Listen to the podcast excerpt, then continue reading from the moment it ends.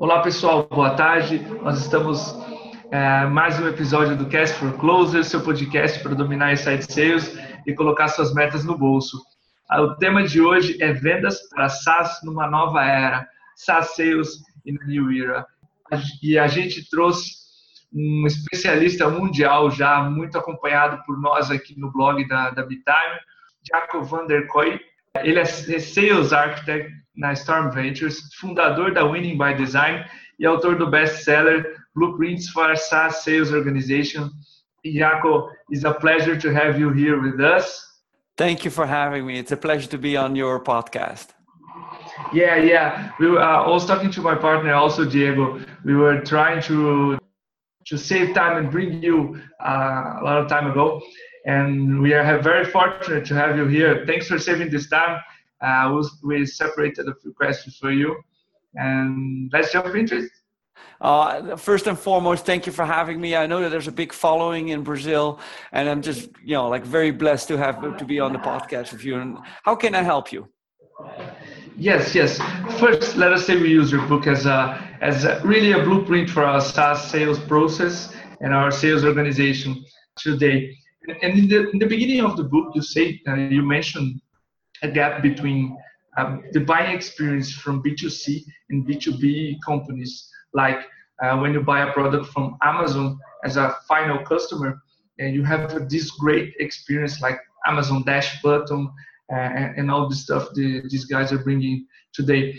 And we see this gap growing lately uh, from B2B companies, like uh, some some tools you don't even have the chance to, to engage in a trial um, can you give us some examples of, uh, can you comment more on this gap between B2C and B2B buying experience? And can you give us maybe some examples of B2B companies that are doing great in this field?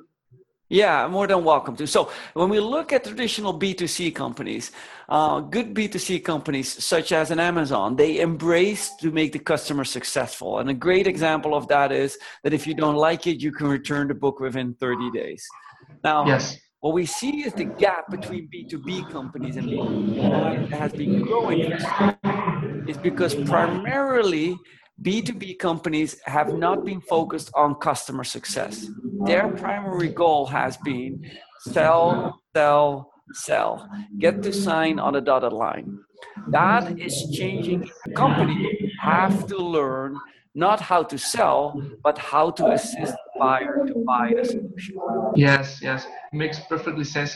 Uh, one in one phrase we always remember from your book is that success and coaching, success in SaaS depends on having a carefully designed, customer-centric sales organization. Now, what would be the pillars of such an organization? Can you comment more on that? Sure. So when we build an organization, or the reason why we need to design an organization today is because it is a radical change. It is we made it we made a pivot from making it a sales centric organization into be customer centric.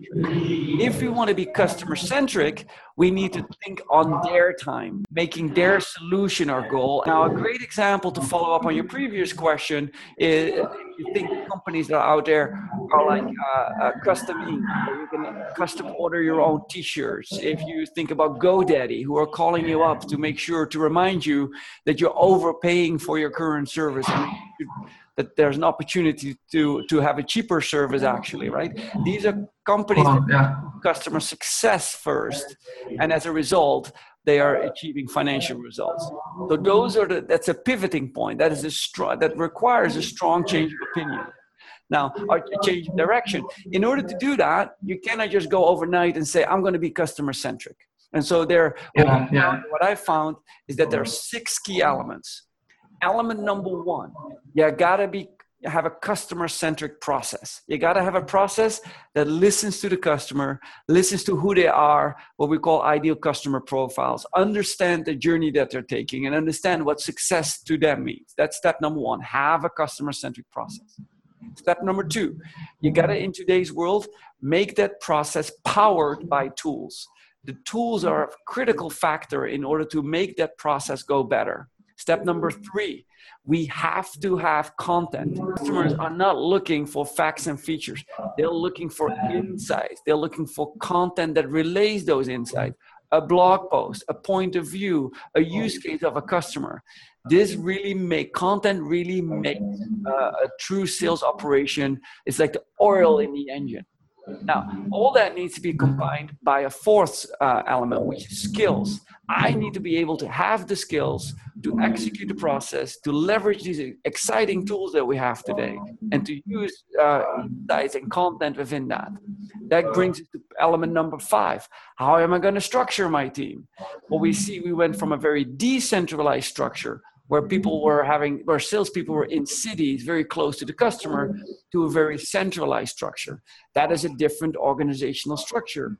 And the last piece, piece number six, is this all needs to be data driven. Now that tells those six elements tells us what we need. We need a process, we need a tool stack, we need a content map, we need a skill map uh, that identifies the people that that that helps us recruit, hire, and onboard the people in order to execute this, we need a modern organizational structure, which we call a pod structure, and we need to have a clear cut data model on what we are measuring and how we're doing it. Yes, very, very nice pillars. Um, to comment on that, in our audience, we talk to our prospects here in Brazil and clients and, and, and every prospect. Uh, we see uh, a trend here.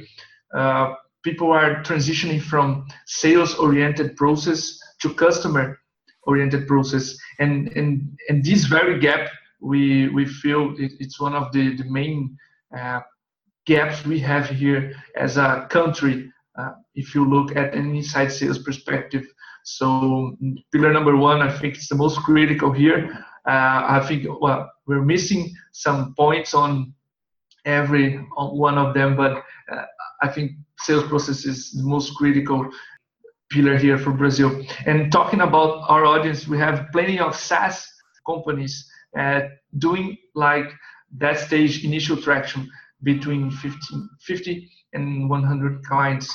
So uh, one of the things we remember from your book is one phrase that scale success, don't scale failure. So when does a SaaS organization know it's time to, to scale its sales area?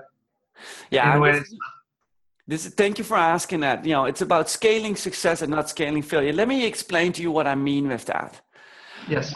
When we are writing today, in order for companies to get to that first 1 million, 2 million, in order to get to that first 100 customers, 200 customers, that by itself is not the goal. If that would be the goal, then there would be lots of companies successful. But you know, many companies struggle when they go from beyond there.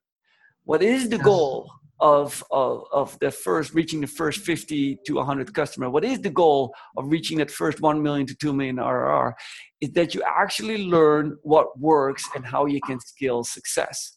If you learned in the first 100 customers which are the right customers and which processes are the right ones then you scale them up as you get either more funding or as you hire more people right? That is what yes. you do. But here's what companies do wrong. Here's what they don't get they are cheating their way to the first 50 to 100 customers. They are cheating it. And here's how they do that, Diego. They are writing master blast campaigns. If, for example, I only have one, if I only get one customer out of every thousand emails and I need to get to 100 customers, well, why don't I send 100,000 emails? Yes. And so they start sending out 100,000 emails. And what's the problem with that?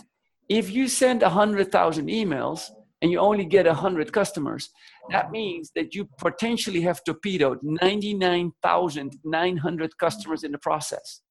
And so when you go to that second phase, you don't scale anymore because now you need a thousand customers, but you just destroyed on your way to 100, you destroyed your ecosystem, your brand name, because you were carpet bombing, as they say, your customer base with email after email, just in the hope that somebody would respond to your phone call. And as a matter of fact, you haven't scaled success. You simply scaled failure. And so, what is so key and important to get, you know, for to be successful as a company, to use the road to 50 and 100 customers, to learn what works and what doesn't work, to be okay with failure, to learn from that failure and say, let's not scale that when we get bigger. And let me tell you, having one customer out of a thousand uh, being successful is not a, a, a process that we can scale beyond. That is not a successful thing that we want to scale. Does that help? Yes, yes, it's very very helpful. Uh, I think learning is the main is the main goal between 50 and 100 clients, right? As, as you were saying. That is right. You are learning what works and learning what doesn't work. And I want to make sure that you understand part of learning is failing. You learn as much from yeah. failure as you learn from success. And some people may argue that you learn more from failure than from success. But learn from it. It is okay. It is meant to happen in that first 50 to 100 customers. Learn which yes. ones are the right customers. It is okay to lose them if they're the wrong ones. It is okay. What you learn is okay, we need more of the right customers and less of the bad customers. So why don't we start learning about how to win the right customers? Yes, yes, and especially the the, the, let, let us say the punishment for bad customers. Uh, it comes with incomes uh, later on. So for especially for SaaS organizations like like us, so learning in this phase is very critical. So uh, one thing we also noticed from this very particular audience we were talking about yeah, they collect a lot of metrics. They are very data driven. Uh, they are educated about this uh, from these years of startup life. Uh, you mentioned in your book three types of sales data. And let me show volume data, like number of marketing qualified leads, sales qualified leads, like volume data, conversion data, uh, percentage of marketing qualified lead marketing qualified leads will turn into sales qualified leads. It's an example. And performance data like length, of sales cycle, churn percentages, and so on. Uh, if we could indicate and point uh, to our audience, we would choose between volume and conversion data, leaving a little bit, uh, leaving performance data a little bit aside. So, can you comment more on that? Do you see it the same way? Uh, can you walk walk us into that? Yeah, sure. So you know, I'm fortunate to have uh, have benefited from an electrical engineering career in telecommunications. And what you learn when you, you, when you work with electronics is to isolate particular components, to measure what the voltage is, and to measure what the input and output difference is. That too applies essentially in this model. The reason why we need volume data is we need to see trends. Is the trend going up? So if you think about inbound leads, and let's refer to them as MQL, as marketing qualified leads, we need to understand is it going up or going down? Are web visits up or going down? So that's the first. It gives us a hint at like it gives us an idea if if the trend is right. Now, the second thing that we need to do is we need to see if the conversion is right. Are these leads, although we're going up, are those the right kind of leads or are those the wrong kind of leads? One of the metrics that you can use for that is the conversion data. We're looking at the conversion rate of MQL, so to speak, in SQLs and meetings being set. That conversion rate could show, let me give you an example. We could see MQL rates going up and SQL going down. That indicates, hey, the trend is up, but the quality is down. What happened? Now, an analysis that you can say is, oh, we just went to a trade show and we got like 600 leads because uh, there were bad leads. There were just people that were not really our target audience. Hence, we threw the event at the wrong, uh, it was the wrong event to throw because they had the wrong ta- target audience there. Leads went up, quality went down. The alternative could also be true. We could see that the inbound leads are going down, whereas the quality is going up because today we are looking more at quality of leads and in that case, I could see that a company could attend, uh, you know, a, uh, could organize a small, a small gathering of 50 to 60 prospective clients, bring in their, their existing two or three clients, have a small gathering, 50 to 60 people. And it, you know, in, as an MQL basis, that would only look like, oh, I only have 50 to 60 people attending, right? 50 to 60 MQLs. But yes. lo and behold, that event may generate 10 leads, 10 serious leads, people who are interested. That means that the conversion rate is extremely high. What would it take if I have a conversion rate of, in this case, 25% out of 40 people attending the event? I got 10 uh, people are becoming a real serious opportunity. That means I got 25% conversion ratio.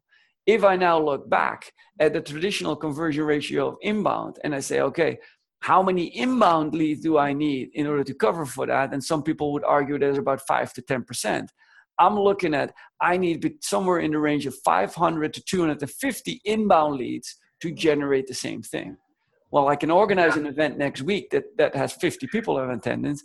In order for me to generate 500 leads next week, I may have to run some serious marketing dollar campaigns or marketing campaigns that's going to cost me some simple dollars. Now, what can I do?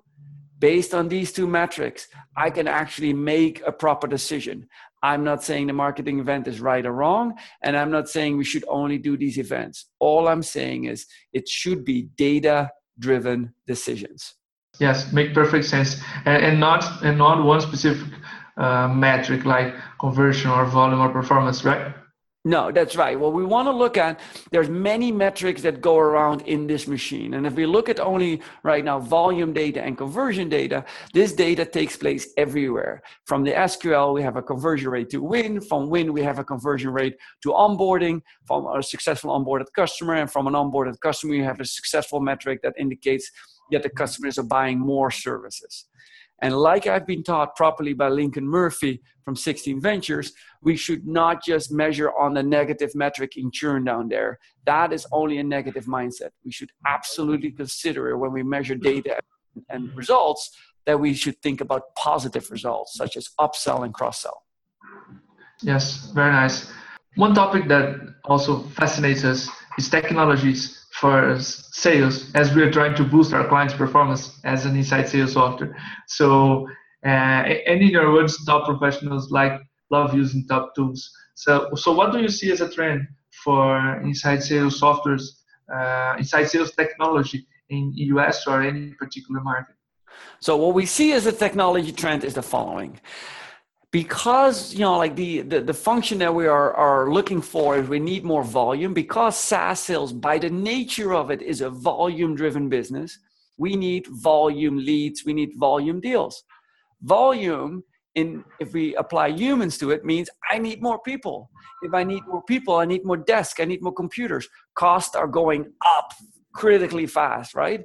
With yes. that client acquisition costs go up. So in order to control the client acquisition cost, how can we bring it down? Well, we can bring it down by having, instead of three SDRs and five AEs, what if we could only use one SDR per three AEs or per four or five AE account executives? So we now have one inbound sales rep developing enough leads for five people. What would that particular in, inbound sales rep need or that sales development rep need? They would need a tool. Now, there are tools in the market that in this case that can help that SDR become way more effective. We call this technology aided. There's a lot of technology aid going on around there for the inside sales and the sales functions. Now, these functions, these, the, the, these tools that, they need, that we're using, there's one big mistake everyone makes is they think that by simply buying the tool, everything will be okay. It won't. Yeah. The key that is needed is when you buy the tool, is that the person who's operating the tool has the skill and is being taught the skill how to operate that tool. Right. And that is, it's great when you have a tractor that can dig a, a trench for you.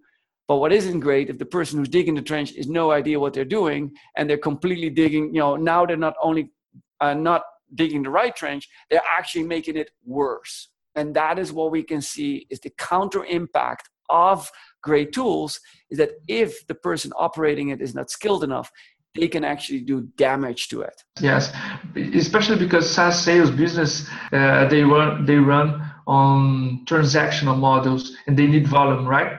So that they run on no. Well, we have multiple uh, uh, SaaS business units. So if you look at that, if we go to the very small market, or if we all the way start at this individual user, individual users become groups of users. Groups of users become often, you know, SMB, small to medium businesses. Small to medium businesses grow up, become to mid-market businesses, and they grow up to become enterprise deals. Across this, these are sizes of that SaaS sell to.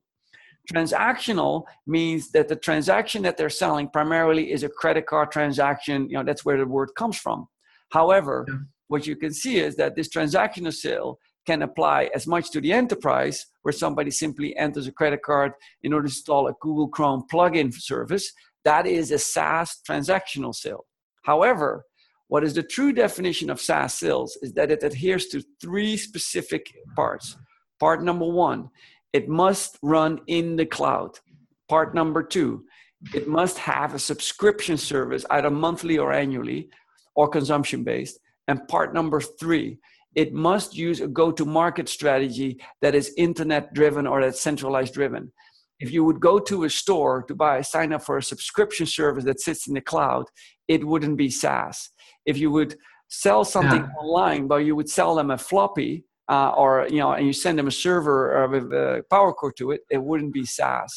And if you would sell somebody a service uh, and there's only one time fee, but it is, you know, it is sitting in the cloud and you sell it online, it still isn't SaaS. It has to adhere to all those three to make it SaaS. Does that help? Yeah, yeah, sure.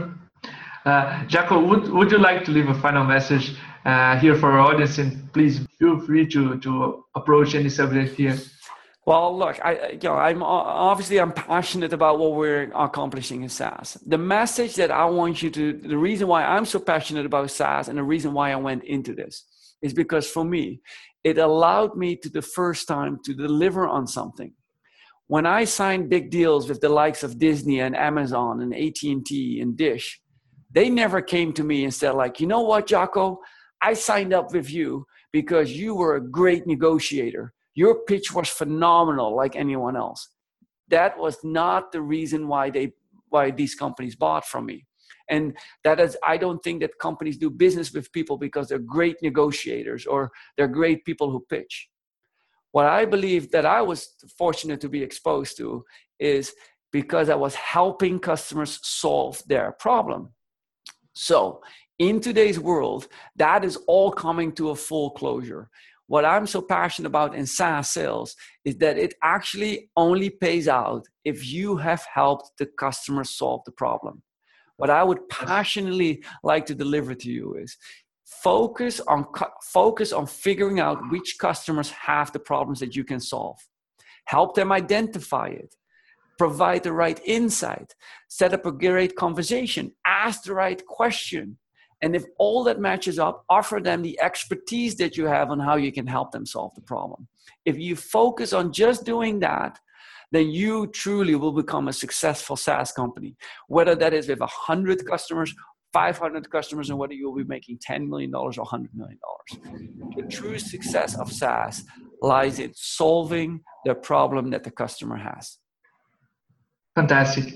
Uh, thanks again for, for the great message and for the time to record this episode with, with us. Uh, we would like to special thanks also to Lincoln Murphy to, to making the connection, making this episode happen. So feel free to, to reach out, to visit Brazil. We live in Florianopolis. It's a very beautiful island.